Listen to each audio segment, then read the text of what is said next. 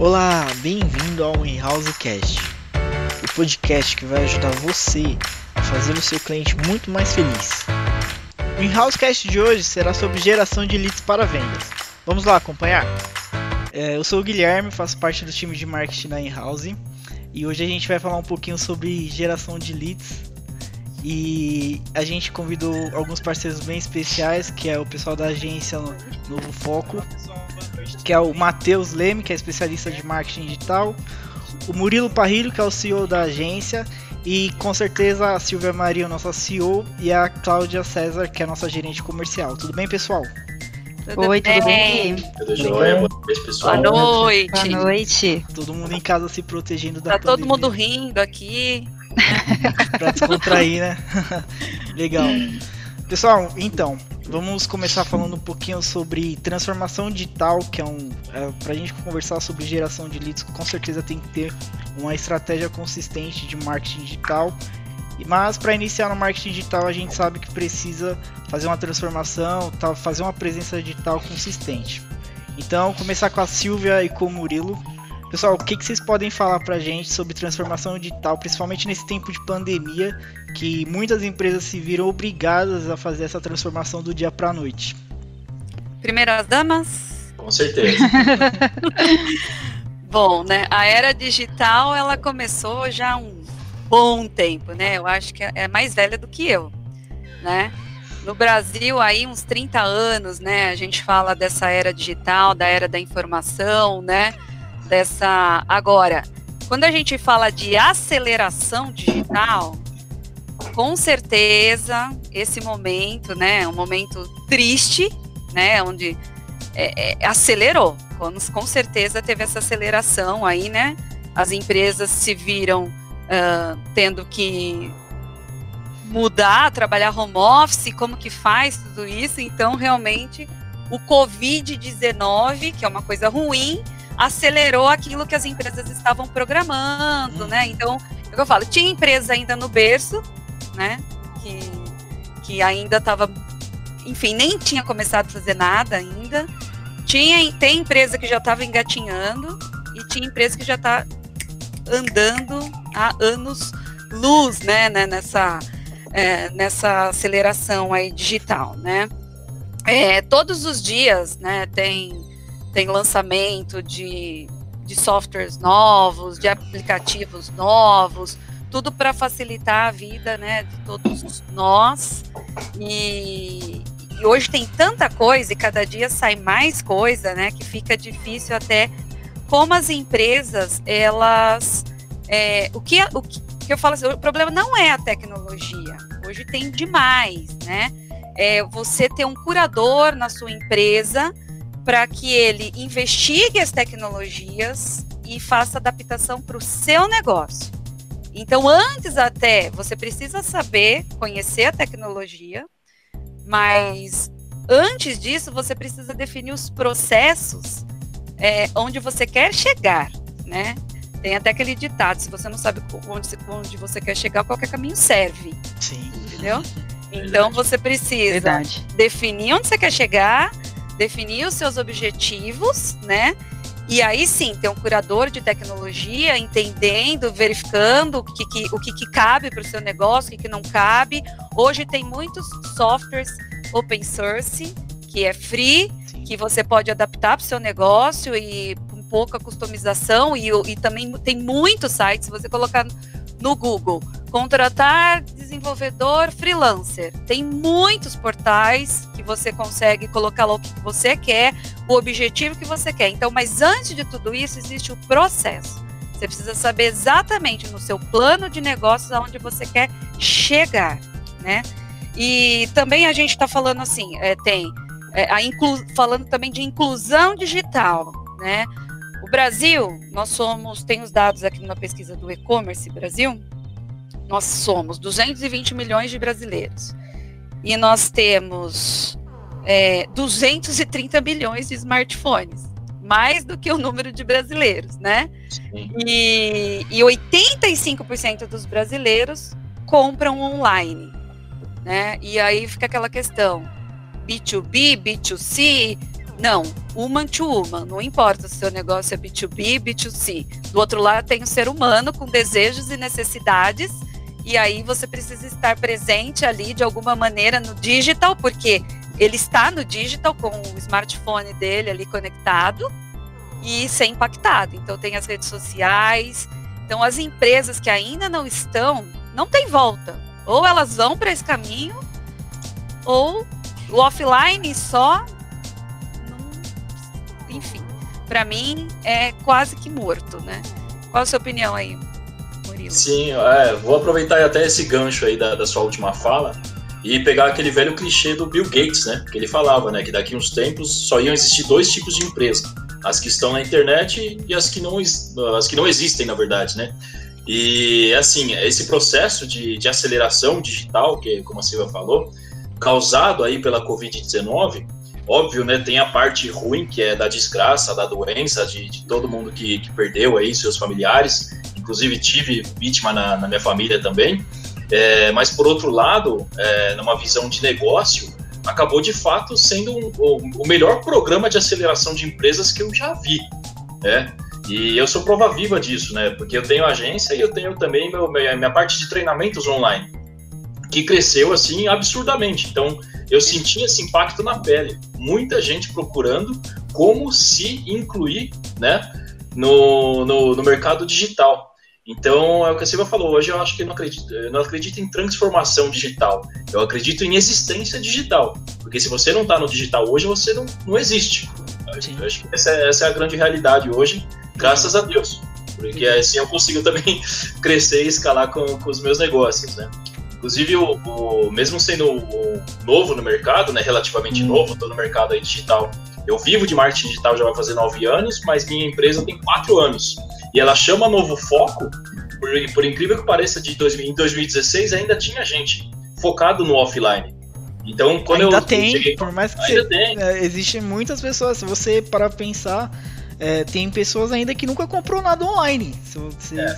você vê que começou a comprar agora e, e muitos e-commerces vê isso como uma grande mudança, que isso potencializa ainda mais Verdade. a busca das empresas por essa transformação digital. Então, até aquelas empresas pequenas mesmo, né? Elas que não tinham nenhum site, não ligavam para nada disso, Sim. viram que precisam estar tá ali, por mais que seja algo simples, elas têm que estar tá fazendo a sua presença ali nas redes sociais, no site. É, eu mais. vejo que o primeiro, é, assim, o Brasil, ele é um país é, que tem muita desigualdade social, né? Sim. Então não é todo mundo que tem lá um computador na sua casa, tal. Mas o que eu falei, smartphone é, é dois por, por habitante, né? Então, assim, e hoje, é, a nossa pirâmide né, é, etária, ela está mudando também, né? A gente vai ter mais idosos no Brasil, né? E já, já tem um grande percentual aí. É, e, e, e, eu vejo assim, minha mãe, por exemplo. Minha mãe, ela tem smartphone e ela usa bastante para o social. E isso hum. deu um up para ela, entendeu? Ela se sentiu conectada no mundo. Ela ainda tem essa insegurança, por exemplo, de fazer compra, tudo mais mas ela pede para mim. Entendeu? Não deixa de comprar, né? Ainda, ainda comprar, compra. Entendeu? Mas então... tem muita gente ainda, né, que tem essa dificuldade realmente, a confiança nas, nas, nas lojas virtuais, né? As pessoas ainda as, as mais é, vividas, elas ainda têm realmente um pouco mais de dificuldade disso. Muitas agora que entendem com mais clareza a função do WhatsApp, por exemplo, uhum. né? Que uhum. por mais que você uma hora ou outra receba lá um, uma mensagem que você sabe que aquilo ali é golpe, que é fraude, no geral, o, o, o é, com, com a Covid, inclusive, as pessoas mais velhas tiveram que se adaptar à questão tecnológica, ao WhatsApp, porque como ia se comunicar com seus filhos, Sim. com seus netos, né? Você não pode mais ter a presença Exatamente. física tão marcante Graças quanto a Deus, né, que a gente tem. Aí antecipou, né, Silvia? Quem Não, tinha dificuldade assim, de aprender imagine agora, aprendeu. numa situação como essa. É verdade. A gente está se conectando online, né, criando essas relações, é, continua falando com a mãe, com o pai, você não pode estar junto, mas você está falando, você está monitorando. É, é, então, assim, o, o, digital ele é como um mundo sem volta e, e o que eu falo, a gente comprando os pais vão entendendo, vão vendo que é confiável, né? Que, e eles também, daqui a pouco, não, não tem mais. É, né? até nós mesmos, né, Silvia? A Concordo. gente, a- a- as nossas ações de endomarketing que eram tão presentes no dia a dia virou digitais hoje. A gente fez Ah, é, tem bingo. bingo online, happy hour, Exatamente, é. nem Se adequando, né? É, de uma A diversão legal. não para, não Com pode certeza. parar. para, não para. Agora o pessoal quer fazer também outros, outros jogos online. Então é, a gente vai, vai criando, né? Tudo é adaptação, né? É. Sim. É, agora, as lives, né? A gente está passando bastante conhecimento, é, compartilhando. Eu falo que é uma fase de compartilhar também, né? Sim. Exato. Você pode aí, compartilhar com o mercado, com as pessoas, ajudar. Eu acho que esse é o momento, né? Então, é o momento. Tem live todo dia. Eu queria acompanhar tantas e eu não consigo, né? Muita Sim. coisa, né? É muita coisa. verdade. Isso, Tem que escolher que vai ver. Isso é bom, de certa forma, né? É bom que as empresas estão se inovando e fazendo coisas diferentes pro público delas. Sim. E acho que isso entra um pouquinho no, no que o Matheus pode ajudar a gente, né, Matheus? Matheus, pode falar um pouquinho do que as empresas precisam fazer para ganhar uma notoriedade hoje no mercado digital? A gente sabe que é, é, existem várias ferramentas, vários canais e plataformas que as Uhum. pessoas podem estar presentes, mas como fazer isso corretamente para elas terem esse objetivo de gerar lead, né? A gente não pode esquecer que o grande foco é fazer a geração de leads para vender, para trazer rentabilidade para o negócio da empresa. Então, o que, que as empresas podem estar fazendo nesse período, principalmente de pandemia, né, que todo mundo está vivenciando, para elas ganharem essa notoriedade? Então, e quando a gente fala de marketing digital, a gente faz um comparativo é, com outras estratégias é, mais tradicionais de marketing, a gente vê que o digital acompanha o consumidor. O consumidor se tornou digital, igual todos falaram bem, e aí as estratégias têm que se adequar. E aí eu costumo dizer para alguns clientes que a gente presta consultoria, a gente faz reuniões, que o básico bem feito já traz excelentes resultados. Normalmente, quando a gente fala de digital, surgem várias estratégias, growth hacking, outbound, inbound. Só que, às vezes, as empresas querem adotar essas estratégias, mas não fazem nem o básico direito. Não tem um site otimizado, um site que carrega rápido, um site que abre em celular, é, não tem uma estratégia de aquisição de leads, seja por qual canal for, seja WhatsApp, seja Google Ads, seja Facebook Ads. E aí elas querem abraçar o mundo, mas não fazem o básico. Então, o que, que eu digo sempre? Vamos começar bem no início. Crucial hoje na, no marketing digital é você ter um site bem otimizado. Isso hoje é muito mais acessível do que era anos atrás. Anos atrás você tinha que contratar um programador, é uma coisa muito cara, muito complexa.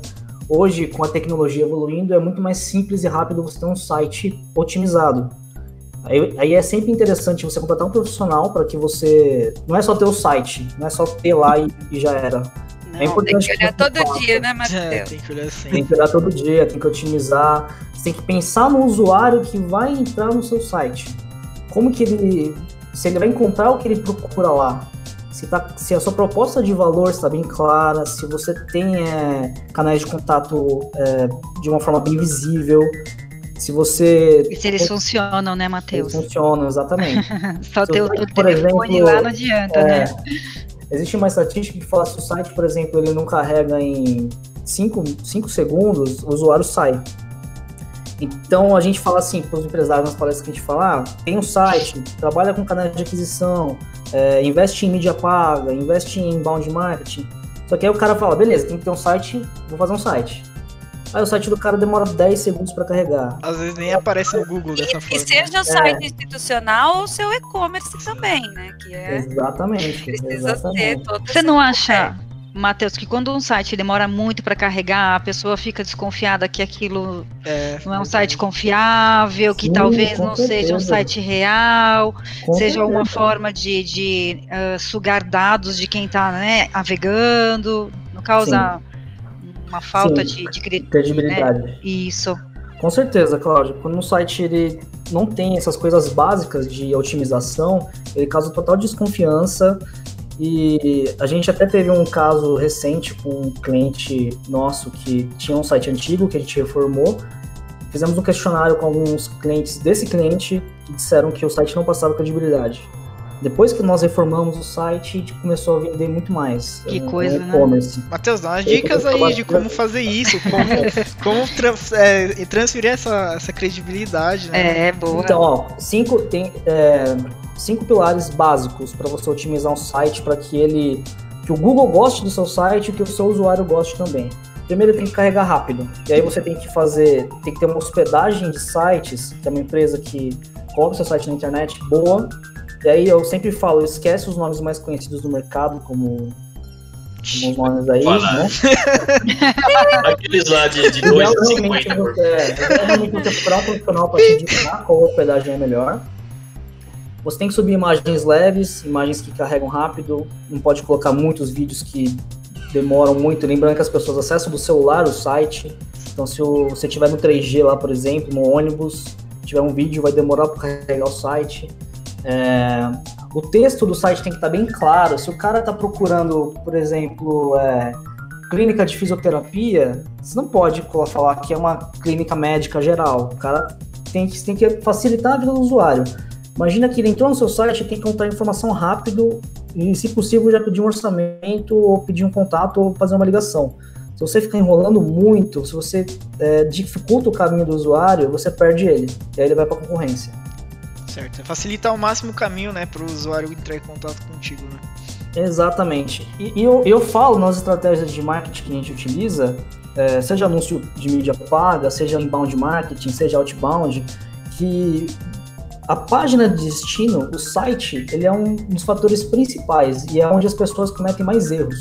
Por exemplo, quando você vai anunciar no Google, e aí o Murilo também pode falar muito bem disso, quando a gente vai vamos fazer um anúncio no Google para trazer vendas ou leads, um dos maiores erros é quando a pessoa coloca a home do site. Sim. Pensa só, você compra a palavra-chave lá, clínica de fisioterapia em São Paulo, só um exemplo. A pessoa clica e vai para uma home de uma clínica médica geral. A chance dela não pedir um orçamento é muito grande. Você gastou dinheiro com o clique dela, só que você, você jogou teve... ela com, caminho, com diversos outros caminhos. Na verdade, você não ofereceu para ela o que ela tá buscando, né? Se ela tá buscando Exato. por um, um, tratamento de fisioterapia, você jogar ela pra home, a home vai ter um monte de informação lá que às vezes é. nem, nem tem aquilo, aquele termo de, de tratamento, de marcar uma consulta. Exatamente. Isso aí ainda tem um, tem um agravante, o Guilherme e Matheus, só para complementar. O Google, ele não considera que o cliente é seu Google considera que o cliente é dele. Usuário então você pode até, até comprar a palavra-chave e direcionar para home. Você vai pagar mais caro da palavra-chave e você vai ter menos relevância ainda. Porque quando o cara entrar no site e, e não achar o que ele quer e sair rapidamente, isso é, torna o seu site irrelevante para o Google. O Google Sim. vai começar a avaliar, putz, o pessoal procurou clínica de fisioterapia, entrou no site e saiu. Então esse site não é legal para clínica de fisioterapia. Essa Vou jogar ele vou nem mostrar mais. Desperdício financeiro também, né? Exatamente. Por isso Você que tá querendo vender. toda a tecnologia tem que ter um processo bem Exatamente. definido, pessoas que Sim. sabem o que estão fazendo, né? Exatamente. Então, porque senão você, é um você tá gastando dinheiro e sem retorno, né? É, exato. Esse é o meu braço, acontece e, muito. duas vezes. E entra naquilo que a Silver falou, você acaba perdendo o rumo, você não vai saber pra onde você tá indo, né?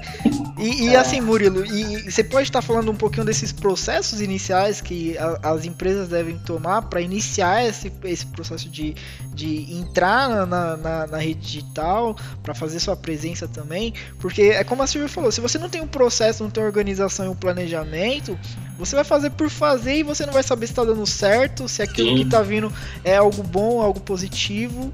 Então. E vai é falar que o Google né? tá, tá te boicotando. Já ouvi muito isso. Não, eu já fiz Google, Google me boicotou, coloquei um monte de dinheiro lá, né? é, não vendi nada. Cada é, uma, né? Mas assim, Gui, hoje, graças a Deus, a gente começou falando disso, né? Tecnologia está disponível para todo mundo. Hum. Basta você saber aonde procurar. E agora, pegando o gancho aí da, da, da, sua pergunta, eu sempre recomendo, antes de qualquer estratégia, de qualquer o, o uso de ferramentas que existem hoje no mercado, você tem que ter o estudo, cara. Você tem que sentar a bunda na cadeira e estudar. E eu vou citar aqui as duas principais ferramentas que a gente usa né, para a questão de tráfego pago hoje. Né? Pode falar, Existe fala o, tudo. é, o Google tem uma ferramenta que é o planejador de palavra-chave. Né?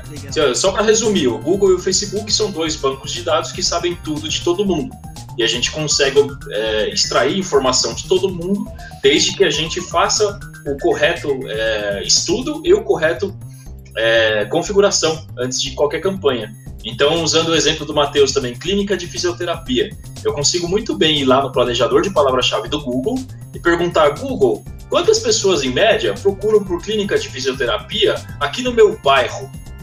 Do, baseado na, nas pesquisas dos últimos 12 meses. E o Google vai falar: ó, teve X mil pesquisas, e além de procurar isso, eles procuraram isso, isso, isso e isso também. Então é uma ferramenta gratuita que muita gente não usa. O pessoal simplesmente vai apertando o botão, vai apertando o botão e ativa a campanha e acha que está fazendo marketing digital. Com o Facebook é a mesma coisa. O Facebook ele tem a ferramenta chamada Facebook Audience Insights, porque quando você vai, quando você está no Facebook lá e você faz check-in no restaurante japonês, para você você está lá no seu status, né? Ó, fiz check-in, tô no restaurante japonês. Uhum. O Facebook não. O Facebook ele te integra, é, te, te encaixa numa categoria de pessoas que gosta de comida japonesa e costuma sair aos finais de semana. E já cria um perfil, né? Um perfil de público-alvo para a pessoa já entrega tudo caixinhas, né? Legal. Exato. O, o, Facebook ele sabe o perfil comportamental de todo mundo, baseado no comportamento das pessoas de fato. E isso está disponível de graça. O Facebook é esses sites. Eu vou lá, putz, se eu sou um corretor de seguros, eu vou procurar lá Facebook, vê aí para mim, por favor, quem tem normalmente tem quem tem carro, quem costuma viajar e quem interagiu com essas grandes marcas de seguro no último ano o Facebook vai juntar essas informações e vai falar, ó, tem 500 mil pessoas nesse perfil aqui. Que estiverem concessionárias, né, que visitaram Também. concessionárias recentemente, lojas de carros usados. Dá, dá para filtrar todo, todo tipo de Maravilha. informação que, que você imaginar. Então, minha recomendação inicial sempre é: usem as ferramentas gratuitas, estudem a sua estratégia antes. Ah, eu vou fazer uma campanha para gerar mais vendas. Beleza, você vai vender o quê? Ah, eu vou vender serviços de fisioterapia. Aonde? Para quem? Tenha isso detalhado antes de começar uma campanha. Use as ferramentas gratuitas para estimar, né, para ter uma estimativa de qual o volume de pessoas que você consegue alcançar e também já, você já vai ter o orçamento na mão, porque o Facebook ele vai te dando o volume de pessoas e quando você vai montar a campanha ele já te dá uma estimativa. Putz, se eu gastar 20 reais eu vou alcançar X mil pessoas. Dentro do meu público tem 500 mil. Então, se eu quiser atingir todo mundo, eu vou gastar X. E Mas ele também como? faz, você consegue fazer campanha também, por exemplo, se é algo local, aqui, por exemplo, na cidade de São Paulo, você coloca o endereço, você coloca o raio e aquele anúncio vai atingir aquelas pessoas. Sim. Né? Então tem a, a, a, geolocalização. Que é uma também. centralização melhor do que essa, né? É, você tem um comércio que as pessoas que fazem compra lá estão na sua região, isso é fantástico. É, isso, dá, isso ajuda pequenas empresas, pequenas lojas, tem né? No que Face, no tem no Insta, né? Tem, tem, tem serve pro também. do bairro, serve pro restaurante japonês do bairro, serve é. pro, pro barraquinha de cachorro quente que tá na frente da faculdade. Sim. Você consegue Sim. aumentar muito suas vendas usando uma ferramenta fantástica. E o ideal também é você, vocês usarem estratégias, né, além do óbvio, né? É, eu vou usar, eu sempre uso como exemplo o caso de, de quando eu fui lá para Bonito, que tem um restaurante do a casa do João, e eu fui pego por um anúncio geolocalizado deles. Eu tava, eu fui passear com a minha esposa, a gente foi num aquário, já era mais ou menos 7 horas da noite, tava um puta do frio, que a gente sempre viaja em julho, que é nosso aniversário de casamento. E aí eu nem sabia que Casa do João era um restaurante. Eu achava, não sei. Você foi para Bonito em julho? Você mergulhou? Mergulhei, Que coragem. Ah, mas devia estar muito gelado. Tive, tá, tava muito, mas com a roupa de borracha não tinha problema. e aí o, o restaurante ele fez uma propaganda Sing, ele fez um criativo com a foto de um aquecedor. Casa do João, temos aquecedor, venha nos visitar. Ah, aí bacana. a gente chegou lá e descobriu que era um restaurante. Aí a gente acabou jantando, tomando vinho lá, gastando uma uma bela grana, mas qual foi a estratégia dele? Ele usou a estratégia de geolocalização para as pessoas que estavam com frio e circulando pela rua. Foi fantástico Legal. isso, cara. a gente foram, foi a pé. Vocês foram mais pela, pela ação ali efetiva, né? Foi mais por um, um, uma coisa uh, que impulsionou vocês ali no momento. Não foi nem pelo restaurante, né? Foi, foi algo não, anúncio mesmo. É, foi Legal. isso que eu falo. Além, além do, né? Tipo, o cara, o cara fala, puta, eu sou um restaurante, mas eu não quero atingir quem tá com fome. Eu quero pegar a pessoa que tá com frio e procurando um lugar para ficar. Uhum. bonito, né? Não deve ter pouca. e aí ele usou a estratégia do aquecedor, me pegou, me pegou. Então é, é, importante você ver esses detalhes também. O que mais você pode oferecer, além do seu óbvio, né? Além do seu produto, do seu serviço que, é, que você, você vende. Tem sempre que pensar que do outro lado tem uma pessoa né? Que tem desejos e necessidades. Por mais Você que seja compra, B2B ou B2C, ou né? É B2B. verdade. E ela Sim. compra por desejo, ou eu tenho desejo de ter algo, ou eu tenho necessidade de ter algo, né? Exato. E, e, por exemplo, numa empresa, muitas vezes, quem está do outro lado tem os anseios, quer subir na carreira, quer se dar bem, quer levar a melhor solução. Então você tem o, o- o impacto, né, para essa pessoa, você ajudar ela na- com soluções que faz ela, ela levar soluções inteligentes para dentro da Uhum. empresa dela e que ela também possa crescer Ela dentro da cresça, empresa né? dela. Enfim, são as necessidades. E o desejo, por exemplo, você, no caso, você estava com frio, era uma necessidade. Exato. Sim. Mas, por exemplo, você pode ter um desejo, falar, ó, eu quero ter uma maquiagem tal, porque eu quero, eu gosto, eu quero ter aquela bolsa, é um Sim. desejo, né? Não uma Sim. necessidade, bolsas Verdade. são bom. E Silvia, o principal é como você comunica esse desejo. Exatamente. A gente tem um caso da, da Apple, do Steve Jobs, que é fantástico. Enquanto quando ele lançou o iPad, o iPad não, o, iPod, iPhone. Não. sabe aquele. O iPod era um. Era só um- música. É, É, de só de música música, só. O concorrente dele era o MP3. O que a comunicação do MP3 falava? Ah, mais de tantos milhões de gigabytes para você pra- Já a Apple do Steve Jobs falava até mil músicas no seu bolso. Diferente, né? Entende a diferença? Enquanto o cara falava de termos técnicos que o cliente não sabia nada, o cara falou, meu, você vai ter mil músicas no seu bolso. O poder, né? Tem aquela Claro, questão do é. poder, você transmite poder pra pessoa. É. É, uma Não, coisa. e também é a simplicidade da mensagem, né? Você fala, meu, É. o cara não quer saber quantos gigabytes, ele quer o benefício final. Ele quer ter um monte de música no bolso dele. É, é bem o que a entregava a Ana, mesma coisa. a Ana comentou aqui no, no nosso, no nosso comentários do, do, do, do vídeo, que é precisar criar conexão emocional. E é bem isso mesmo que Com você falou, né, certeza. Matheus? Uhum. É, vo- você é, tem um conceito, claro, né? Que é a quantidade de música que cabe no, no- no aparelho, mas como você vai transmitir isso para o seu público-alvo? Como você vai tocar, vai conectar com ele ali no emocional, né? Isso é bastante Exatamente. importante. É, a gente falou isso hoje até, né? Do Sim. propósito. Por que, que eu faço o que eu faço, né? Sim. Show. Sim. E, o- e o mais Tem que- importante Tem de, que de- conectar mesmo. O que, que você entrega de valor, né? Verdade. Legal. o mais importante de tudo isso, Gui, só para complementar, é a questão do teste, cara. Putz, eu vou testar a comunicação focando na dor. Eu vou te- testar a minha comunicação focando no, no- no prazer. E aí você consegue avaliar qual tipo de comunicação te gera mais retorno efetivamente. E hoje, com as ferramentas que a gente tem, a gente consegue mensurar 100% do retorno, desde que É. devidamente feitas as configurações. Tem que fazer os Então- testes AB, né? Exato. Isso- Então, isso às é um vezes, antes, antes do, do anúncio do aquecedor, às vezes o cara pode ter testado a foto lá de uma garrafa de vinho e não ter dado tanto certo quanto Sim. deu a do aquecedor, entendeu? Então é sempre Então, válido, independente do verdade. negócio. Entrando nesse ponto de teste, a Ana fez um comentário aqui bem, bem pertinente em relação a canal. Ela perguntou sobre o Instagram. Ela perguntou se impulsionar no Instagram é uma estratégia efetiva. O que, que vocês acham? Então, a gente não acha nada. pensando no B2B e no B2C, vamos lá. Eu, a gente fala isso. Fazer Eu, teste. eu não acho nada. Eu testo. Se deu certo, é efetivo. Se não deu, eu testo outro canal. Mas o É, ideal é sempre depende, né, Saber Murilo? testar. Depende do segmento, né? Sim, Para um, pra um coach, por exemplo, uma pessoa que faz treinamento, faz muito sentido o Instagram. Para uma empresa B2B, uma indústria, às vezes não faz sentido, faz mais sentido o LinkedIn, Sim, né? importante. LinkedIn tem Depende de onde crescido bastante, né?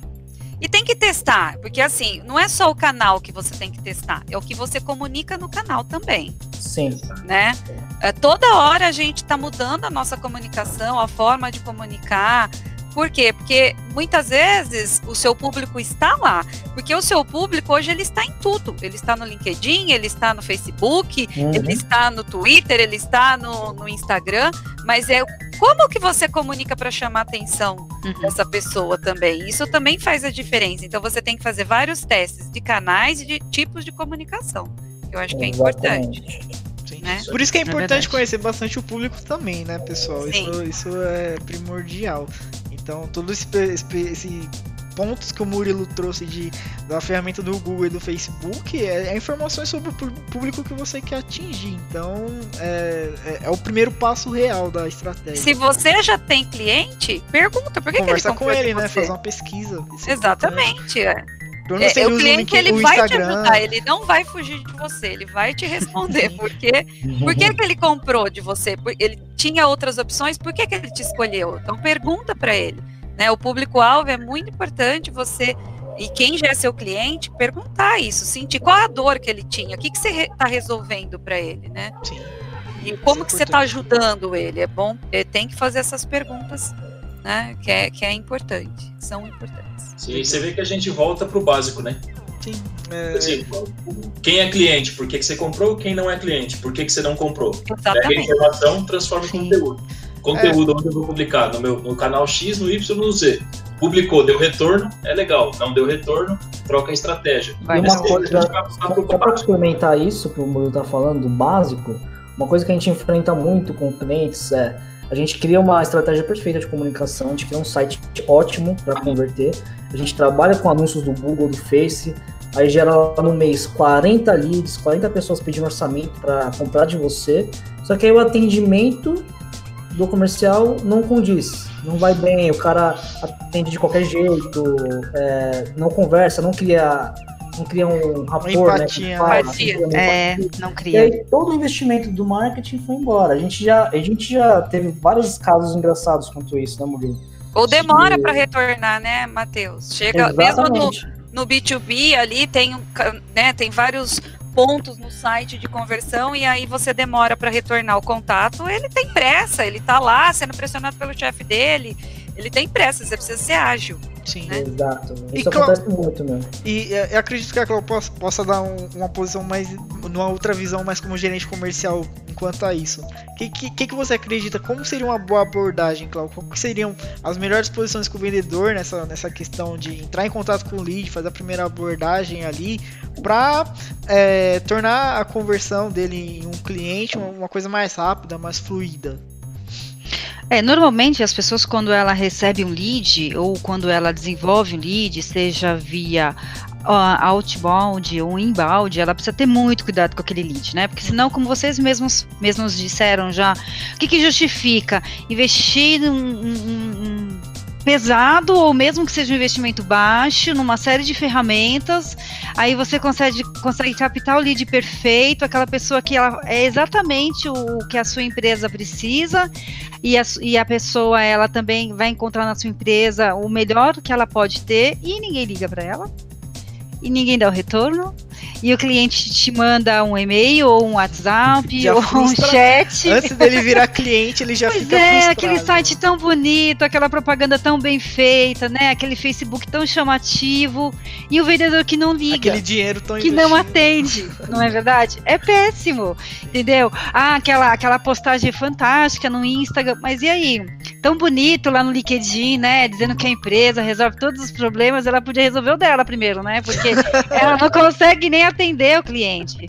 Muitas vezes não fica claro por que motivo o cliente ligou ou porque o cliente tá entrou em rindo, mas é contato. triste, gente. É, É, não, ri de, de, de É desespero. É, desespero. A gente ri de desespero, porque a empresa coloca lá toda uma energia. Nós, por exemplo, contratamos a agência que trabalha um tempo lá, de- de- é, é, pega um, um, uma- um tempo da sua, da, da sua estratégia, coloca dentro da in-house, que coloca também o investimento, que faz reunião, né, né, até que acha o cliente lindo, lead ótimo. Aí os nossos vendedores não ligam. Aí demora três dias para ligar. Aí não dá. Já criou. Aí é muito triste, né? Dá vontade de chorar pra não falar bater, né? Vai pra Mas isso tá falando do mercado em geral, porque É, então. é uma guerra eterna. Marketing com vendas. É. Mas aí, né, Murilo, a gente como marketing, a gente gosta muito de métrica, de números. Claro, Então, a claro. gente olha, por exemplo, Ó, esse gente lead aqui, ele custou 20 reais. Se a gente calcular os custos de anúncio que a gente gastou, 20 reais para essa pessoa entrar em contato. Se você demorou 3 dias para atender, foi 20 reais no lead. Agora imagina isso em volume. Imagina É isso isso com mesmo. 10, com 20, 30 leads. É isso mesmo, na in-house a gente tem esse cálculo, né? O, o, o, o Gui, que é o responsável pela área, ele faz a apresentação comercial também, para que, a- que, que a equipe inteira tenha noção de quanto se gasta em dinheiro. E aí tá, chegou o lead lindo, maravilhoso, o, o, o, vendedor olhou lá, pegou, rapidamente fez o contato, Mas e se ele não está preparado, que adianta? Exatamente. Nada também, entendeu? Não adianta nada. Quantos de nós não tivemos uma experiência ruim com, com alguém que estava vendendo alguma coisa, porque realmente aquela pessoa que estava lá estava desesperada para vender qualquer coisa e não o que você precisava? Exato. Isso é muito. Então não dá. Então, assim, as recomendações para o nosso time e, e para o mercado é assim: vamos buscar informação. Chegou um lead tal, você não conhece a empresa? A gente tem muita empresa, muita, muita empresa muito boa no mercado que não tem nome famoso. Isso é Sim. muito comum, né? A gente acha que só as empresas que estão na- nas propagandas que, que são empresas grandes. Não, não são. Então busca no LinkedIn quem são eles, quem é aquele contato, dá uma olhada no Facebook, é, dá uma olhada no site da empresa. No nosso caso, que né, somos, somos especialistas na área de atendimento, já vamos lá e olhamos que tipo de atendimento ele dá hoje para o cliente. Ah, é um telefone? É fixo 0800? Tem chat? Ah, é chatbot? Como é que esse chatbot funciona? Prepara, Então você estuda o cliente antes de simplesmente metralhá-lo com todas as, as- as possibilidades que você tem de negócio. Uhum. O cliente ele busca no mercado alguém que tenha ferramentas, conhecimento para ajudá-lo. Não que ele tenha que explicar na íntegra como a coisa tem que funcionar. É, Né? o ponto que você levantou é bem importante, claro. Entender o que o cliente quer realmente, né? Exatamente. Saber a necessidade dele. É ouvir, dele, ouvir ele, né? Ouvir. Isso, ouvir o cliente é importantíssimo. Quantos de nós não tivemos experiências com vendedores que falam muito? Você fala uma coisa, ele não ouviu o que você disse e continua fazendo, é, é, é, ele continua te indicando um negócio que você disse que você não né? queria, entendeu? É, não é? É um absurdo. Então, lá na- aqui na In-House, a gente faz o possível, porque é muito realmente. A, a quantidade que entra, o funil, aquela coisa toda, né? O pessoal do marketing, o pessoal da agência trabalham muito porque a gente, para que o comercial tenha os melhores leads possíveis. Eu, como gestora da área, e a Silvia me, me ajuda muito nessa questão também, trabalhamos para que toda a equipe tenha ferramentas, para que elas possam trabalhar o melhor possível, é, é, dar para o lead, para o nosso cliente, recursos para que ele compre naquele momento, ou que ele fique muito feliz com o que ele veja. Às vezes ele não vai comprar naquele momento. Mas isso não significa que ele não vai comprar em outro momento, que ele não vai Uma- indicar a é, in-house, não é verdade? vez, eu ouvi uma palestra de um vendedor falando: o melhor vendedor é aquele que, se ele sabe que vai ajudar o, o lead dele, ele até indicaria um concorrente. Ele falou: olha, infelizmente, essa, a nossa É. função não é ideal para você. Isso Eu poderia mesmo. vender ela para você, poderia te empurrar ela, só que ela não vai te ajudar como aquela empresa, como aquela empresa ajudaria. É, Mesmo que for um concorrente, porque você quer ajudar o cara. Então, quando o vendedor sai dessa parte de vender a solução dele e se põe como um cara que quer ajudar ele a resolver o problema, ele conquista o lead, ele vende. Isso é, é, coisa isso mesmo. mas é muito real. Tem situações sim lá na, na empresa, é, Matheus, que tem clientes que realmente eles não são perf- perfil de cliente in-house, né? Como em todos os lugares tem um perfil de cliente que não é o seu. Sim. E a gente fala para ele, ele escuta, ele vê a nossa apresentação, porque mesmo cliente sem perfil, ele recebe a apresentação comercial, ele recebe o nosso e-mail, o nosso, ele recebe a atenção, porque ele teve um mínimo de, de, de tempo de entrar no site, querer conhecer. E a gente nunca sabe o dia de amanhã. Eu acho que é muito importante isso, não descartar de vez nenhum lead, né? E a- eu escuto muito isso. O cliente fala assim: uma pena que hoje eu não consiga é, é, ter os serviços da in-house, mas eu vou crescer, eu vou usar tudo isso que você me falou de, de, de sugestões e quem sabe um dia a gente não se vê de novo. Ele sente que você uma ajudou ele, né? satisfação maior Ele- do que essa, Ele entendeu? vai entender ali que você, infelizmente, não pode ajudar ele de alguma forma, mas você ajudou ele de, no- na medida do possível. Isso Sim, vai contar sim. muito na mente dele, né? A tratativa, né, gente? Ele é um cliente, ele pode não ser o seu hoje, mas ele pode ser o seu amanhã. Então, ele, todo cliente merece respeito, merece ser atendido rápido e não dá, né? Às vezes você perde um cliente muito bom porque demorou muito para fazer o atendimento e, e quando a empresa ou a equipe já está formatada para que isso seja feito muito rápido, não significa que de repente propostas você vai mandar em meia hora. É muito difícil acontecer isso porque na Enraso nossas propostas são muito elaboradas. Então, em meia hora é bem difícil de, de, de de acontecer. Mas o Ainda mais cliente quando é uma venda complexa, né? Venda- É, não, não dá. A gente tem que Aí- estudar, fazer um estudo da operação Tem. dele, fazer dimensionamento, organizar, né? Tudo. É necessário alinhar a expectativa também, né? Pra ele saber claro. o que ele... É uma venda Principalmente, né? né? É isso No mesmo. caso. Mas É. o mais importante é o cara saber o que vocês estão fazendo, né? Você Sim. falou, ó, a gente vai fazer o estudo agora, eu te mando a prévia até amanhã e a semana que vem eu te ligo, ok?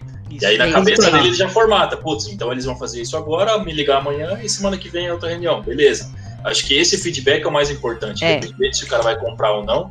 E eu acho que nenhum lead fica perdido também, né? Porque é. assim, o, o lead chegou, aí o, comprou. Se o cara não comprou, tá em negociação, se não tá em negociação, foi descartado. E isso acaba ajudando também todo mundo gerando as métricas, né? É isso, Quando... e na mente dele, né, vai criar uma segurança com você, você Sim. vai estar. Tá... E também ah, aquela, aquele compromisso, né? Quando o cara tá solicitando alguma coisa, o lead ele tá com algum problema assim, ele tá desesperado na grande parte da vez, ele, ele precisa de ajuda. E se você trazer é. esse conforto, essa segurança para ele, já você já sai na frente. Ganha confiança. Sim, exatamente. Né? No mundo oh. de hoje que você tem tantas informações em tanto lugar, por que não deixar lá 5, 10 minutos com o lead que, por mais ele não seja o seu perfil, mais informado, melhor orientado, não é verdade? É uma pessoa a mais no mercado que vai acertar e que no final das contas isso é ótimo para todo mundo. É, isso também no B2C, né, Cláudio? A gente levando um pouco mais para venda direto com o consumidor, é, uhum. tem que, a, as empresas têm que avaliar a jornada do cliente em si, né? Então, Sim. o momento da compra, é, se, se não é o mais importante de toda da jornada, assim, é primordial que você faça o, o, o esse, a excelência. E, Sim. lógico, a jornada não acaba ali na compra, ela tem que seguir com o pós-venda e toda a questão de relacionamento. Mas ali é o. É ponto... continuidade, né? Exato, no bom atendimento. Exatamente. Mas é ali, é o momento que ele vai se tornar seu cliente, que ele vai investir o que ele tem, que a gente chama de dinheiro, né? Mas vai investir a, a confiança dele em você. Uhum. Então você tem que transformar aquela experiência o, o mais incrível possível. É verdade. Uau que a gente fala, né? é. né? Isso, é exatamente. É a nossa. Uau. Nosso é, atendimento. Só voltando um pouquinho aqui, que a Ana perguntou uma coisa. Você falou, a gente falou que a gente precisa testar, né? Tanto os canais quanto comunicação, né? Sim. E ela perguntou o seguinte: a agência, né? Já fez algum é, teste, né? De, de, de, de vendas B2C né, no canal no Insta tal, que teve resultado? Sim, sim. Hoje em dia, a gente está rodando o anúncio que a gente tem num curso em parceria, eu e o Matheus. E assim, feed do Face morreu para essa, essa estratégia que a gente está usando. A gente só está vendendo pelo Stories do Instagram. É o único canal que a gente está conseguindo vender é, esse curso online de, de tráfego. É, stories do Instagram. Então, primeiro a gente testou todos os posicionamentos, feed Face, feed Insta, Stories Insta, Stories Face, Marketplace, explorar, é, Messenger e tudo mais. E só deu certo no, no canal do Instagram. Então a gente validou, assim, é um canal que funciona bem. Em compensação, vou usar como exemplo, a gente tem um cliente que é uma loja online de produtos de luxo aí, de, de travesseiro e cama, enfim, que fica em Campos do Jordão. E nessa loja, o que mais gera venda é feed do Face. Então eu não posso descartar o feed do Face numa estratégia, sendo que eu não testei antes. Então, para esse cliente específico, o feed do Face é o que a gente usa, uhum. e para os cursos online de tráfego, a gente usa o Stories do Instagram. Mas, é, todos os canais funcionam. A gente já testou sim, já validou e. Depende e, do quê? Do público. Exatamente. Qual, qual canal ele consome, como é que ele interage com cada Abordagem canal, né? também, principalmente, né? Exato. Com certeza. Falando até uma procura que a gente tem, né, muitas vezes, que é o televendas, né? É verdade. Receptivo e ativo, né? Então, eu não acredito naquele televendas, que é aquele telemarketing, né? Frio, né? Pega aquela Massificado, né, Silvia? Liga para todo frio, mundo, fala a mesma pessoas coisa. que não demonstraram interesse, é. recebem uma ligação 9 horas da manhã no sábado, eu, eu quero morrer. Né? Já faz tempo que eu não recebo, então já estou mudando. Então, assim, ninguém. É, não, não é algo que a gente é, acredita e que a gente indique, né? Então, eu acredito sim no televendas, é, até fazendo papel né, de, de, de, SDR, fazendo esse papel comercial dessa abordagem também, qualificando o lead, depois de ter passado por toda essa jornada de, de do embalde, né? Que, que você entregou valor. Uhum. Porque muitas vezes a gente quer vender sem entregar nada. Então a gente não entregou valor, vender não entregou vender, né? nada não e quer então você definiu o seu público-alvo, definiu a sua persona, é, pesqui fez pesquisa para entender por que, que ela comprou de você, ou, e quem não comprou, por que, que não comprou, criou os processos, né? Aí sim você conversa com o seu público. Ao, e a pessoa já demonstrou interesse, ela chegou até você, né? Ela chegou até o fundo do funil. Verdade. Aí sim você faz o contato com ela, né? Então, esse televendas ele é muito efetivo e o receptivo também, né? Que aí você está fazendo diversas ações e o cliente já liga e já tem uma pessoa preparada, pronta para atender, te ajudar, te tirar dúvidas de produtos. Já sabe é, o que, como abordar, né? Ela já tem um conhecimento exatamente. do público, já tem todo aquele. E a tranquilidade, Sim. né? Aquela pessoa que vai esbaforida querendo vender de qualquer jeito, fala de qualquer forma. É, não, nem respira, né? preparadas. Né? É, imagina, você, não entende. Telefone na cara. É, é, falar engano, não é possível. É, Legal. Claro, mas num ponto inverso disso, quando um cliente dá uma negativa durante uma, uma conversa, uma abordagem, por mais que já tenha sido, é, já tenha desenvolvido a negociação, qual que é a, a, a, posição que o vendedor deve, deve ter nesse momento? para não, não causar uma venda, causar uma, uma impressão negativa para esse uhum. possível cliente. É, na in-house nós usamos a seguinte estratégia. É, antes tudo vendesse, né? Era maravilhoso. Mas não é assim. É o assim. mundo que todo mundo queria. Como a Silvia disse no começo, se desse certo em todos os sentidos, todo mundo vendia horrores, não é? Mas não é. Então, sim, a gente tem uma demanda de clientes que não compram. Sim, nós temos lá algumas atividades que são muito demoradas. Então, às vezes, a gente tem a informação que ganhamos ou perdemos, no caso da pergunta é a perda, é, seis meses depois de todo um trabalho, né? Que tem trazido seis meses, tem, tem processos que demoram um ano ano. Eu, eu, o, o que a gente, claro, ninguém fica feliz em perder, obviamente, um, deixar de ganhar um cliente neste caso, né? Tanto serve para o outbound quanto o inbound, porque no nosso caso ele já passou por toda a experiência do, do funil, então ele não está simplesmente tendo uma ligação às nove da manhã no sábado, como a Silvia bem se referiu. Então, é, é sempre deixar o cliente com aquela vontade de, de quem sabe um dia, né? Então, assim, tratar sempre muito bem, entender o motivo. Ah, tá, comprou outro, ou preferiu o outro, mas por quê? Será que você pode me dizer? Ser, ser bem tranquilo nesse sentido, não querer trabalhar contra o cliente neste momento. Muito pelo contrário. Talvez este cliente que é o seu contato não é o decisor.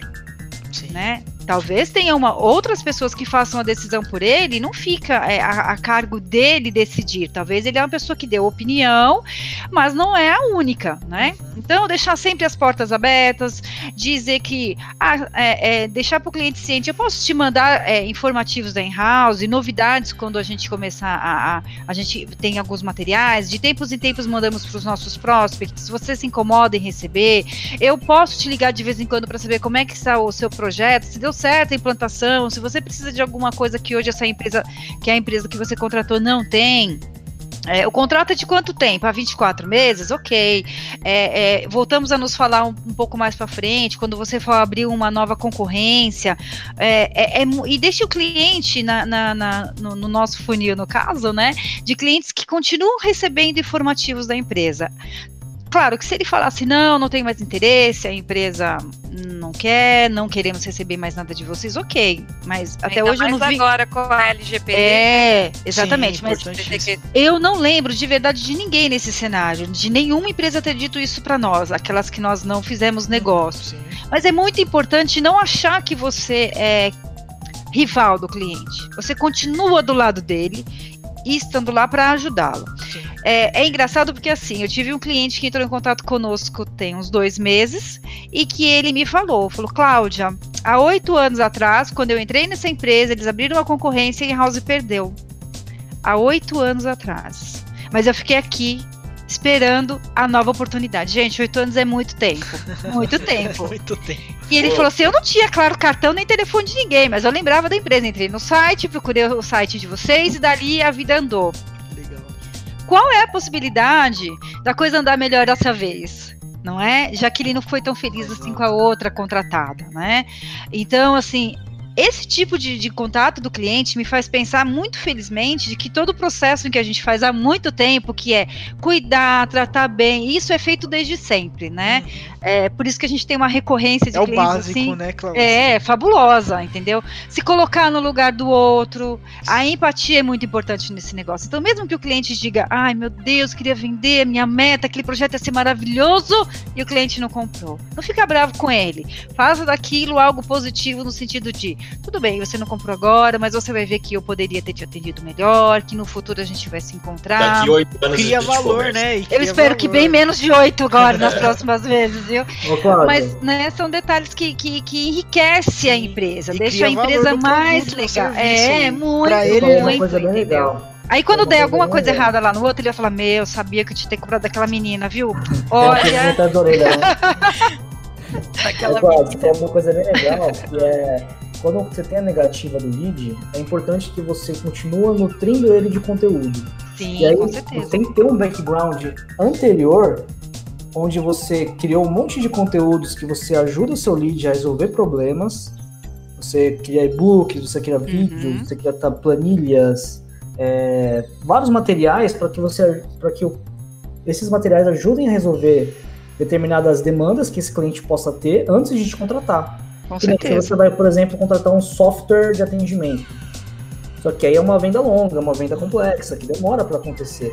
Se você, por exemplo, entra no site dessa empresa e baixa uma tabela de atendimento, to- que já te ajuda já a resolver um problema na hora ali, você começa a ver aquela empresa como autoridade. E É aí verdade. uma das coisas que, que a gente vem construindo ao longo do tempo com a In-House, que foi um, um case bem interessante. E Tem dado super certo, né, Matheus? Exato. Hoje a In-House é vista como autoridade, é vista como uma empresa que, que fornece muito conteúdo de graça de pra ajudar e, e a gente sabe até que não é só clientes que baixam, né? A gente começa a ajudar o mercado em si, né? Sim, com certeza. Porque Eu aquele que não tem condições, né, de ter o conteúdo, de ter a informação, o que está abrindo agora, ou esse que está migrando, né, para o digital e tem o e-commerce não sabe o que fazer com ele, quem atende como atende. Então, realmente, é, é, os conteúdos que o, que o marketing e vocês têm trabalhado juntos, eles têm agregado bastante valor ao nosso negócio no mercado.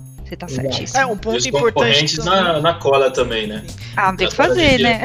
matéria, duas semanas depois tem matéria igualzinha a nossa. né? O ponto importante também é o CRM, né, Como pessoal? Nesse, o sistema de CRM, ele é o que vai nutrir toda essa base, vai, vai Ah, trazer dados claro. pra você, para você enxergar o que você tem que fazer de conteúdo. Pô, eu tô perdendo bastante vendas por conta do valor. Como que eu tenho que gerar, é, enxer- fazer com que esse público enxergue valor e não e pare de entender o meu produto como uma questão de preço? Como que eu vou fazer isso? Pô, eu tenho que criar mais valor para ele falar assim, vale a pena eu investir nessa empresa. isso. o case E mostrar esse, ele né? o retorno, né? Exatamente. Sim, mostrar claro. o Sempre tem retorno. que mostrar o retorno que ele vai ter, né? Sim. Com, com, com o A seu, gente teve com a esse insight, né, seu Quando a gente produto. criou aquele e-book, como a gente percebia que muitos é, leads falavam do preço. Aí quando a gente falou, meu, estamos falando de preço, as pessoas não estão entendendo o que compõe o preço. Por que o Exatamente. preço é mais elevado? Então a gente criou um Uhum. material, um e-book falando como comparar um call center. Seis requisitos fundamentais É. para você ganhar na escolha. Foi. Isso é é importante, porque às vezes a- a- São os o, materiais mais baixados da o, vendedor pode ficar até bravo com, com o lead e falar assim, meu, ele só quer comprar por preço, por preço, mas às vezes você não tá falando da forma certa, você não É. tá explicando o que justifica esse preço. Não tá Exato. justificando o Mesmo. retorno. E o risco, né, Guilherme? Porque às exatamente. vezes o preço ele tá ligado a um risco que o cliente não pode correr. É. Entendeu? Quantas vezes eu já não vi cliente falando assim: ah, mas o concorrente cobra bem menos que você. Aí eu falo assim: você comparou exatamente o que eu estou te fornecendo, a minha segurança, o meu know-how, os meus profissionais, a minha gestão com o concorrente? Você pode abrir a proposta e me dizer exatamente se ela é igual? Ah, não, tem umas coisinhas que são diferentes. Então, essas coisinhas podem fazer muita diferença no seu atendimento, você não acha? Uhum. Total. Aí a gente vai listando as coisinhas pra ele, né? Que é aí que pega a história toda. É o e-book que ele viu, é o informativo na internet, é a formação que a, a forma que o vendedor entra em contato e conversa. Conhecimento de vendedor não é como antigamente, né? Vende qualquer coisa, bate em porta em porta, vende caneta, vende lápis, abacaxi, vende qualquer coisa. Não. Pessoa hoje em dia, ela tem o treinamento de, de- de- do produto, entender o que a empresa faz, como a empresa faz. Na in-house, os nossos vendedores, os mais novos, eles vão para operação, eles sentam lá, eles entendem o cliente final, aquele que, não aquele que está comprando o serviço, mas aquele que vai usar o serviço no final. Será que aquele que usa o serviço e que aquele que vai fazer diferença na marca do meu cliente, ele está feliz? Não é só o cliente contratante, é o cliente do nosso cliente. Então, tudo isso faz com que a in-house seja diferente, é, é, tenha conteúdo, forma, formas mais constantes e que realmente preço muitas vezes é, é o peso, mas se o vendedor tem a consciência de que ele falou dos diferenciais, mostrar, é. mostrar o é? valor, né? O valor Isso, que tem. Não é só o valor é. em reais, né? É o valor é. que aquilo vai dar no final para o nosso cliente. Sim. Quantos clientes não entraram na in-house, estão insatisfeitos, estão chateados? Olha, não consigo, atendimento é um horror. Então vamos ver. E com o tempo a coisa foi melhorando tanto. Hoje a gente tem lá a campanha UAU e os, os clientes olham como que o cliente dele está sendo atendido. Gente, é a coisa mais gratificante quando o cliente vira para você e diz: Olha, isso aqui é maravilhoso entendeu? Quando o cliente renova o contrato e não fala nada, tá feliz. Então, isso para mim é o que tem mais valor dentro da empresa, como funcionária, né? Saber que a gente conseguiu prometer para o cliente o comercial e que no final da ponta todo mundo entregou. E se nós não conseguimos fazer com que esse cliente se tornasse os nossos clientes, né, contratantes, contrato e tudo mais, que lá na frente ele continue vendo os nossos posts, continue vendo a in-house no mercado e que ele possa um dia também fazer parte desse, desse seleto grupo de clientes da empresa. Isso reflete totalmente na, nas recompras que vai ter, né, Cláudio? Se você é. parar para pensar que uh, vamos por parte da visão de vendas mesmo. Se você entrega um, um, produto, entrega além do que o seu cliente comprou, você falou com ele pelo telefone, eu te, consigo te entregar isso, vai, vai ser vendido isso, isso isso. E no momento da entrega, você gera um valor a mais, a probabilidade de ele comprar mais de você é muito maior. Sim, e fala bem, né? Fala bem da gente no Sim. mercado, indica. Então, assim. Exatamente, não é? Esse é Quanto o ponto. custa, né? Indicação, Com... o marketing é boca a boca ali vai é. vir. E é o melhor, né? É o melhor. Né? E, e, de graça ainda, né? É, aquela, é igual o Kotler fala: a melhor propaganda é feita por clientes satisfeitos. Satisfeitos. Exatamente. Né? Exatamente. E a gente tá dando muitos exemplos, né? Do nosso uhum. dia a dia, Sim. do que a gente vive é, mas que serve para qualquer negócio. Exatamente. Justo, justíssimo. Então, né? é, Atender bem, né, Silvia? Você está comprando uma pizza, está comprando sapato ou roupa, todo mundo quer ser bem atendido, é, né? Um ponto, Independente do que seja. Um ponto, por exemplo, Exato. que a gente fala de comparação de valor, vamos dar um exemplo assim, uma tatuagem, por exemplo. Você vai fazer uma tatuagem, é uma coisa que você vai carregar para sua vida inteira. É. Você realmente vai, vai arriscar gastar menos para correr esse risco e ficar uma caca? Sabe? É. é. vale a pena pensar. Você vai procurar em... o tatuador. Exatamente. Ou indicações, porque... né? Normalmente Exatamente. a pessoa pergunta para quem já tem, né? Exatamente, Onde é o seu cliente Ô, que Murilo, tá ali. você tem uma aí no braço, eu tô vendo, hein? Tá satisfeito?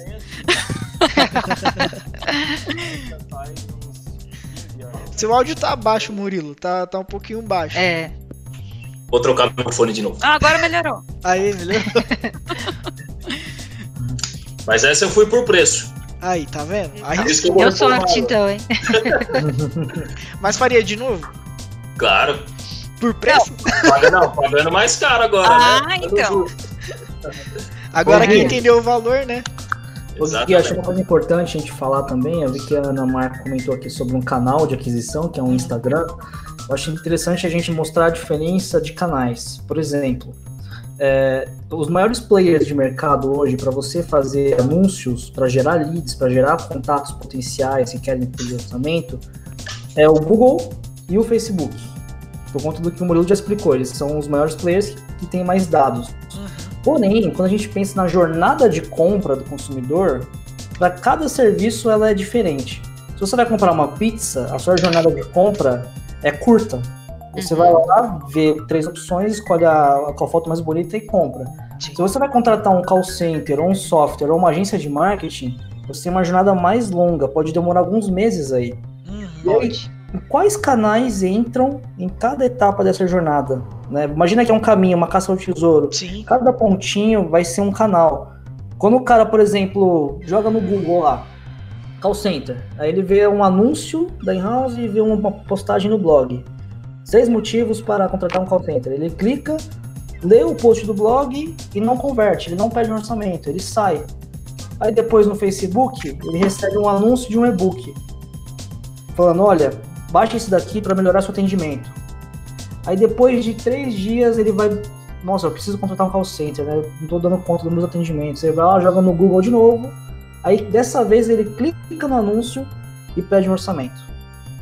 Entende que os canais não são rivais, eles são complementares. Sim, e o é Google Ads, ele, ele entra na jornada mas no final da compra, quando o cara está pronto para comprar. Então, o, o contato, o lead que vem do Google, quando você anuncia lá na rede de pesquisa, é um lead que está mais pronto para comprar. Ele é um lead mais qualificado, porque ele foi atrás do seu negócio, ele foi atrás da sua solução e achou seu anúncio bem posicionado. Se a página do site, volta no que a gente falou no começo, for bem feita, tiver falando com a dor dele, carregar rápido e tiver um formulário de orçamento bem descrito, ele vai pedir orçamento, aí vai para o comercial. Aí o comercial termina essa jornada atendendo o cliente muito bem. Legal. Eu, eu, eu, eu coloco ainda que nem termina. Eu acho que a jornada, a jornada é, do cliente. Se a jornada do cliente terminar é porque você perdeu o cliente. A jornada é. do cliente continua ali no pós-venda, no relacionamento. E só complementando, o Facebook, ele, que nem o Google, ele serve para isso, né, para o cliente que está pronto para comprar no, no, no, momento final de pedir um orçamento. Porém, o Facebook, ele serve muito para outros segmentos também, como esse, como esse, esse esse segmento. Por exemplo, a gente, tem um, a gente tinha um cliente, né, Murilo, que era uma, um e-commerce de, de malas de viagem. As malas excelentes, malas lindas de viagem. E no Google não vendia tanto quanto vendia no Face, porque no Face a gente trabalhava muito com desejo, com fotos, com cores, com dicas de viagem. Então quando chegava um anúncio lá, era muito mais fácil da gente converter. Uhum. Ou seja, cada canal para cada segmento vai ter a sua importância. Não existe canal melhor ou pior. Não, anunciar no Google é melhor, anunciar no Face é melhor. O Google ele serve para o cara que está pronto e o Facebook ajuda na construção da autoridade. Então esses canais juntos conseguem trazer um resultado excelente. E é que a gente falou, né? São os diversos canais, os diversos tipos de comunicação. Como que eu vou me comunicar em cada canal? Lembrando que muitas vezes o seu eh, o cliente, né, o é, quando ele não se tornou cliente ainda, ele é o prospect lead, né? Sim. Ele tá ali, muitas vezes ele tem um problema e quando você coloca conteúdos, seja através de um de, de, de e-books, de dicas, de, de podcast, de enfim, você ajuda ele, inclusive, a identificar que ele tem um problema, porque às Sim. vezes ele nem sabe que ele tem um problema. É verdade. Aquele momento da, do reconhecimento, né? Ele tá é. reconhecendo que tem um. Então a importância de você estar tá sempre se comunicando. E, e é o que eu falo. Pergunta para quem comprou de você, por que, que comprou e quem não comprou, que dor que tinha, porque aí você vai gerar conteúdos, você vai gerar é, materiais no, que, que vai responder a todas essas dores, né? Vai ajudar. E, no, e como a Cláudia falou, não importa se o prospect naquele momento não virou o seu cliente. É, você vai continuar ajudando, nutrindo e.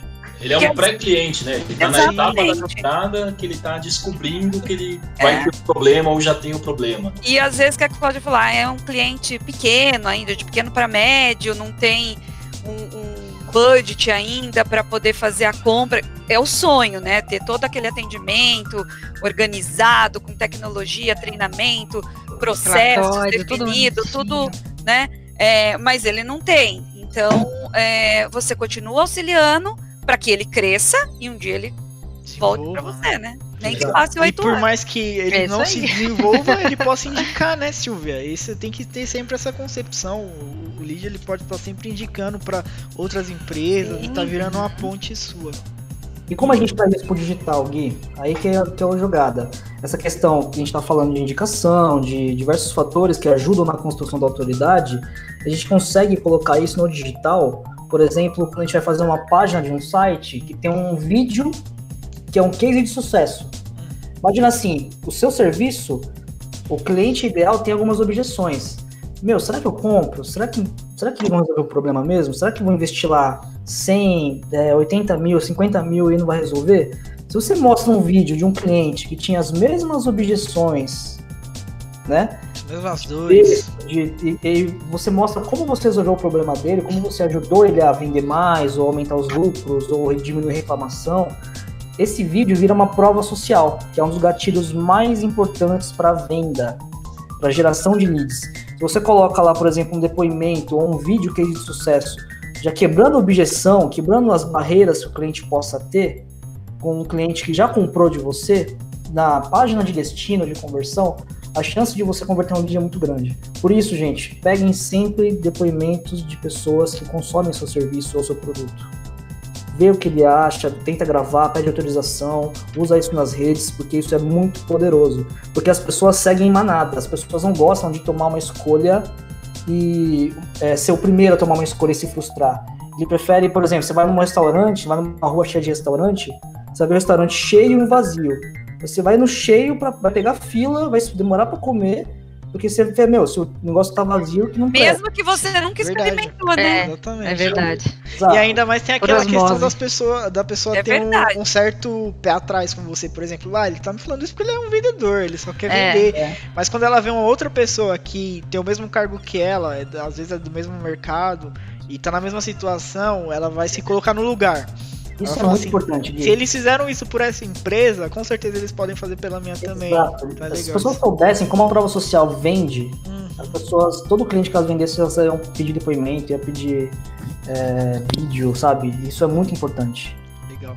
E, e assim, partindo na, na, parte que a gente faz, tem que fazer um controle, tem que avaliar toda essa jornada, toda essa estratégia que está sendo feita.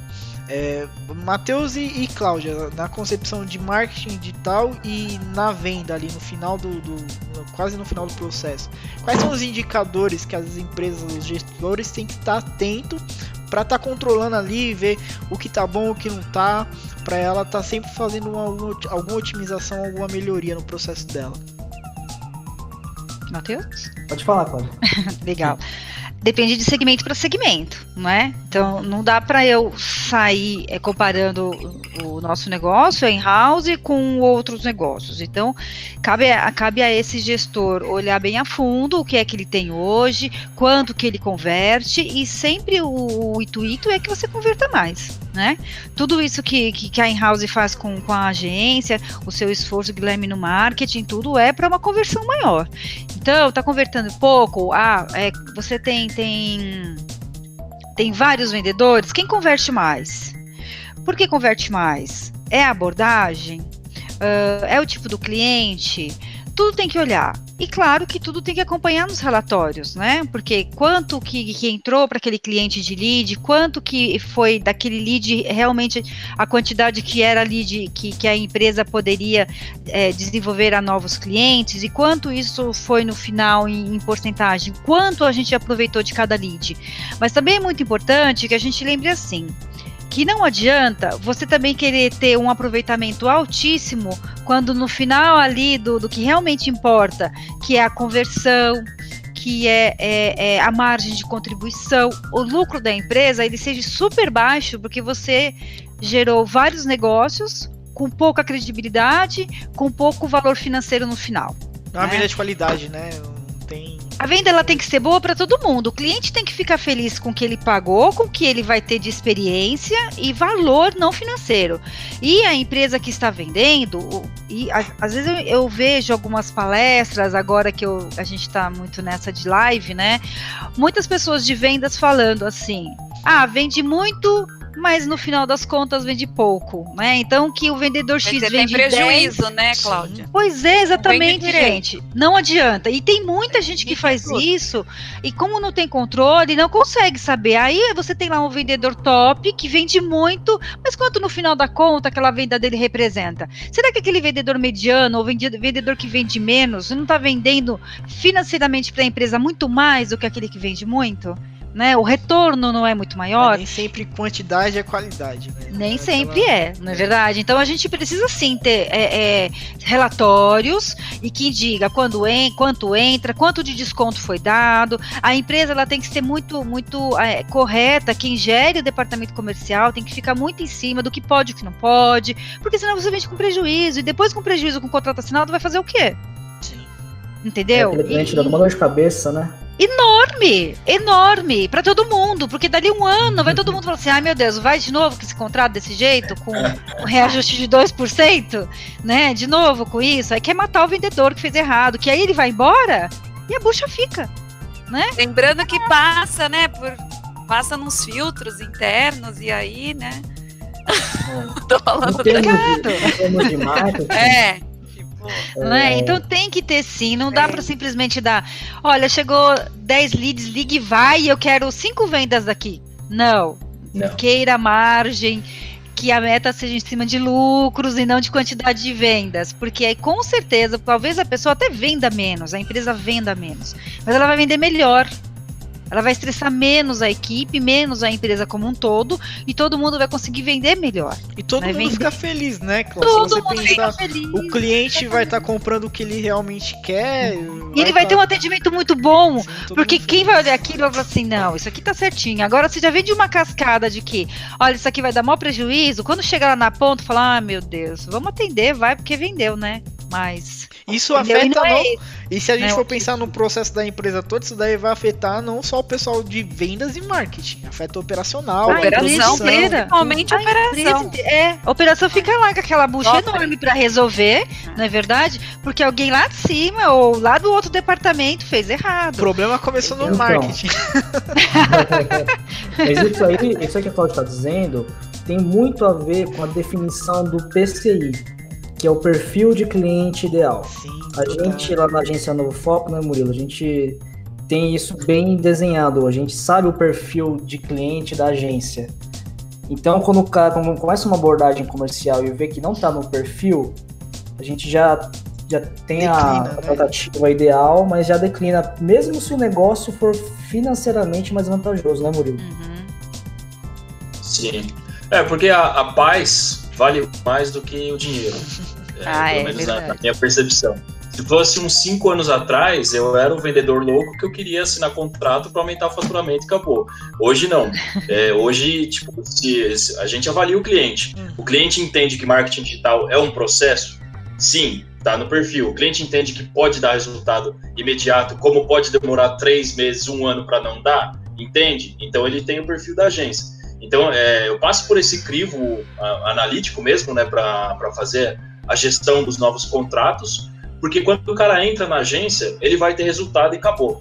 Porque a gente não, não trabalha com, a opção de não ter resultado, porque a gente entende que marketing digital é o processo e a gente vai executar o processo para o cara ter resultado.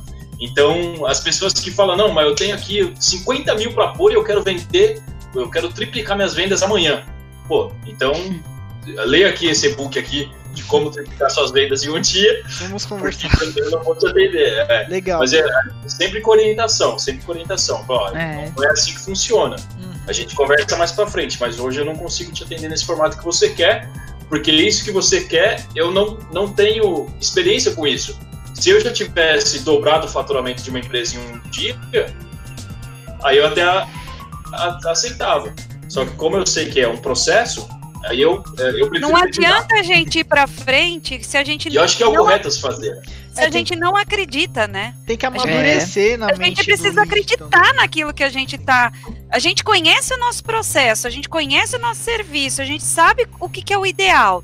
Aí você vai oferecer algo que não é, que não seja ideal, você não você já vende não acreditando e você não vai entregar nada, Sim. né? Então é assim, péssimo, né? eu falei, antes da venda tem vários processos, como formar preço, como, né, e tudo precisa ser medido para tudo ser gerenciado, né? Então, de, todas as etapas do funil precisa ter, né, a gente tem apresentações de resultados mensais, semanais, a gente tem reunião semanal, enfim, de todas as áreas, e, e a gente está sempre acompanhando. Hoje eu falei pro pro pro Gui, eu ia falar Matheus, eu confundo o nome. Eu falei assim, olha, o propósito da in-house é fazer gente feliz, eu quero entregar felicidade. Eu, É. falei, eu quero entregar felicidade para os meus clientes, porque eu vou ajudar ele a atingir os objetivos dele. Eu quero entregar felicidade para os clientes dos nossos clientes, porque eu quero fazer o melhor atendimento. Eu quero entregar felicidade para os nossos profissionais, porque eu quero que eles tenham um ambiente gostoso para trabalhar. É, quero entregar felicidade para os nossos parceiros. Quero entregar felicidade para os nossos sócios, para ter rentabilidade continuada, enfim. Eu falei, eu falei, nossa missão, nosso propósito vai ser entregar felicidade, né? Eu falei pro Guilherme. Porque eu falei para ele, ó, gente feliz é grata e não enche o saco. Aí não dá trabalho nenhum. Não é? Gente Legal. feliz, precisa, a gente precisa Gui, todo mundo com Só respondendo mais diretamente sua pergunta de indicadores, no marketing digital existem diversas métricas que a gente analisa, mas é uma das principais é, o ROI, que é o retorno de investimento. Legal. Só que o ROI ele compreende todo o negócio, ele Claro. compreende custos fixos, custos variáveis, custo com pessoal. Só que no marketing digital a gente olha muito ROAS, que é o retorno sobre propaganda. Então aquela campanha eu gastei 1.500, eu investi, né? Não gastei não, eu investi 1.500 e ela gerou tantas vendas que me trouxeram um retorno de 20 mil. E aí você consegue falar, meu, aí você faz uma, uma, um cálculo, né? Existe uma fórmula, e aí o ROAS tem que estar sempre acima de 2. Ou seja, cada um real investido eu ganho dois. Aí você vai sempre perseguindo o maior ROAS. Aí tem alguns indicadores que ajudam você a olhar isso. Aí, tanto Legal. aí nas plataformas e na in-house a gente faz isso sobre ainda uh, o que o projeto trouxe de resultado. Exatamente. Não sobre é faturamento, faturamento, que é diferente. Bem é. diferente, né? Entendeu? Porque no nosso caso é serviço. Aí uhum. o produto, quanto que você quanto que custa para produzir aquele produto? Aí o que sobra, né? A sua margem, o seu lucro, o resultado daquela venda. Você, eu, a gente faz o ROS em cima desse do que, do que sobra. É só, só um adendo. O Matheus comentou sobre o, o IPC, o, o para como você teve a importância de você definir o IPC. No nosso, no nosso site a gente tem um material falando sobre esse assunto. Então quem quiser, quem quiser se aprofundar mais sobre esse tema, só acessar lá que tem um e-book sobre esse tema. Tá? Show. É, mas assim. Só, só, complementar a questão da métrica. Pode falar, pode falar, Muro. Sobre boas também. É, um, dos, um dos principais indicadores de performance que a gente vê também é o CPA, custo por aquisição. Então, é, no caso, por exemplo, de uma empresa de serviço como a in-house, a gente vê quanto está saindo o custo por lead. Uhum. Então, é, o sonho de quando a gente começa um projeto é descobrir quantos leads geram uma, uma venda. No caso, quando não é e-commerce, né, que tem a venda direta, mas tipo, ah, eu preciso de 10 leads para gerar uma venda. Se eu sei que um lead me custa 20 reais, eu sei que cada venda vai me custar 200 reais, entendeu? Sim. Então, calcular o custo por lead é importantíssimo Sim. e a gente consegue reduzir também o custo por lead trocando a nossa comunicação que a gente falou lá no começo. Então, se eu foco na dor e gero mais lead, eu vou trabalhar na comunicação para baixar meu custo por lead, consequentemente aumentar o meu volume de leads e aumentar minhas vendas. Uhum. Então, é, é, um indicador extremamente importante também que a gente avalia internamente aqui na agência. Legal. Gente, agora indo para o final assim, da nossa conversa, eu queria que vocês dessem alguma dica ou pudessem dar alguma orientação no sentido das empresas que estão passando por alguma certa dificuldade em relação à verba nesse cenário de pandemia que a gente tem. Toda a relação economia... ao quê? Oi? Ao orçamento? Isso, falou? verba. Porque ah. assim, muitas empresas foram afetadas na, na economia, então é, muitas empresas precisam estar tá vendendo ainda e tem que fazer estratégias. O que, que elas podem estar tá fazendo para manter as vendas ativas e estar tá lucrando nesse período ainda? O que, que vocês podem falar para eles sobre isso? Posso começar? Sim, pode. Bom, primeiro é o que eu falei, defina onde você quer chegar, né? Então, se você sabe onde você quer chegar, você vai já vai trilhar um caminho com mais direcionamento, uhum. tá? É, segundo, bom, eu preciso investir, mas não tenho o orçamento suficiente. Hoje, é principalmente nesse período aí de, de, de pandemia, é, o que tem de curso grátis, se você colocar no Google, aqui, dá um Google, colocar curso grátis, tal assunto, é, tá o Sebrae para ajudar os empreendedores, tá, tem, tem vários cursos, o Google tá ajudando. Tem House. É, tem House. É, tem mesmo muitas tem, outras Tem Novo Foco, né? Tem, uh, então, assim, é, primeiro, o que eu falei, defina onde você quer chegar. Porque quando você define onde você quer chegar, você, você vai, você sabe onde que você também tem que buscar, o que você tem que buscar de informação. Uhum. E vai atrás. Então, o que eu falei, dá um Google e as pessoas estão dispostas a ajudar. Peça ajuda, né? Sabe que é uma coisa que eu acho bem legal para pequenas empresas, que está funcionando muito bem? É, primeiro, consulta a sua base de clientes fiéis. Exatamente. Leva o jogo. Fala, gente, é, a gente tá é isso mesmo, a gente está passando por aperto, a gente vai oferecer um serviço aqui ou um produto mais barato, que nem dois exemplos. É, um bar vários bares, na verdade, em São Paulo, estão vendendo vouchers, onde você compra, Sim. um voucher assim é 100 reais, aí você vai consumir 150 de bebida.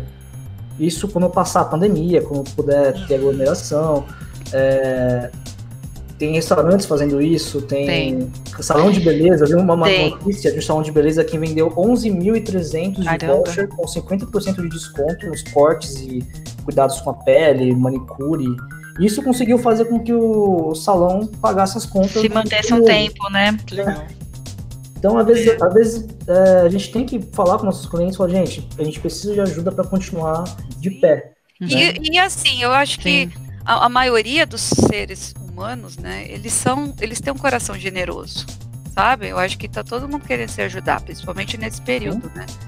Então, quando que eu falo, quando você está sendo verdadeiro, quando você está com seu coração aberto, muito, todo mundo está disposto a ajudar. É verdade. Né? Então, Quando realmente existe um problema, né? A pessoa vê que a outra não, não saiu do nada, né? Esse, essa dificuldade. Dá Todos, enganar, né? É, a grande maioria tem, tem esse tipo de problema. E realmente, a questão de você buscar quem, quem já comprou o seu serviço, a recorrência, né, dos seus atuais clientes. Tenho visto em outras lives, outras lives também referente ao como resolver o problema da falta de, de recursos financeiros, já que o seu estabelecimento está fechado. E inúmeras pessoas falam exatamente o que o, o que o Matheus comentou. Busque os seus atuais clientes, converse com eles. Por mais que tenha muita gente em uma situação ruim, não são todos que estão, né? Tem pessoas que, sim. assim como nós, né, estamos empregados, mantemos as nossas vidas, então podemos sim em algum momento ajudar uma empresa ou um prestador de serviço que, que precisa. Então, a questão de você seja sincero e busque com, com quem já comprou, com quem já te conhece, porque você não tem que provar que você é bom, ele já conhece. Já sabe, Sim. né? Então é uma questão de você já. É, é um caminho até mais seguinte, curto, se né? Cada brasileiro. É, a gente está falando 220 milhões de brasileiros. Se 70 milhões de brasileiros estiver bem e ajudar três pessoas, pois é. Você vai deixar todo mundo bem pelo menos não numa situação de miséria, de, Sim. né? E a gente fala de ajudar as empresas e ajudar pessoas também, né? Sim. Eu acho que esse sim, é o momento. É, pequenos falando, empreendedores, falando né? nisso, teve pequenos empreendedores, pequenos autônomos, né? Sim, é, teve muitas empresas né? que tiveram iniciativas muito legais. Uh, teve uma que foi a Infomoney, que eles ofereceram espaço publicitário para pequenas e médias empresas. Uhum. Então, é bacana também recorrer, buscar esses canais alternativos que, que não possuem algum custo assim específico e apostar nelas, porque é necessário fazer alguma coisa, se movimentar para estar tá sempre aparecendo. É, é isso mesmo. E, e o pessoal que está aí assistindo, tem alguma pergunta mais aí? A gente já vai encerrar, hoje, né? Agora não, as perguntas encerraram. É, a gente está ah, caminhando para o final. Tem umas considerações finais, pessoal? Se despedir? Eu queria só fazer um resuminho, eu acho que eu acho que para não ficar muito no ar. Será legal? É, então, só fazendo um paralelo com tudo que a gente falou. Primeira coisa para você gerar leads consistência. Tem um site bem feito, aí é legal você procurar um profissional, você não confiar só em ferramentas online, é, porque o profissional vai te dar a, a tratativa certinha do que o seu negócio precisa. Com um site feito e uma página de vendas bem consistente, anuncia nas mídias pagas, seja Google, seja Facebook, vai mensurando o resultado, vai analisando números, vai vendo se está bem bom ou não, pega a referência do mercado com profissionais, e aí você analisa, aí você gera leads, primeiro você gera o básico, você constrói a sua lista, você constrói a sua lista de interessados, de clientes, e aí sim, com um atendimento impecável, você vai começar a vender. Isso é fato. Se você conhece o seu cliente, se a sua solução é boa, e aí, gente, às vezes a gente fala que qualidade e preço já não são diferenciais competitivos. Porque muitas empresas têm qualidade, muitas empresas têm um preço competitivo. Se você tem um atendimento que é, tem empatia e é eficaz, às vezes na abordagem você pode até ser mais caro, mas o cara vai preferir você porque você gerou uma conexão. Justo. Né? Então, é, é, seria esse caminho. Primeiro tem um site, começa a anunciar em mídia paga, em paralelo investe em conteúdo para você ser visto como autoridade. Com a mídia paga você vai gerar lead, vai gerar contatos pedindo seu, seu serviço e aí você tem que ter no outro, na outra ponta a equipe comercial bem alinhada, atendendo rápido, ouvindo o cliente, oferecendo a melhor solução. vendas, né? Bem alinhadinho aí, com Exato. todo o propósito. Né? Sim, né? com certeza. E prestando esse excelente atendimento, entregando experiência. Exato. Uau! Legal. Legal, pessoal, é isso. Bom, boa noite, né, para todo mundo. Obrigada para quem ficou conosco até o final. Bater esse papo com vocês. Até a próxima. Obrigado, pessoal. Gostou do podcast? Então compartilhe com seus amigos e siga a House no Spotify. Até a próxima!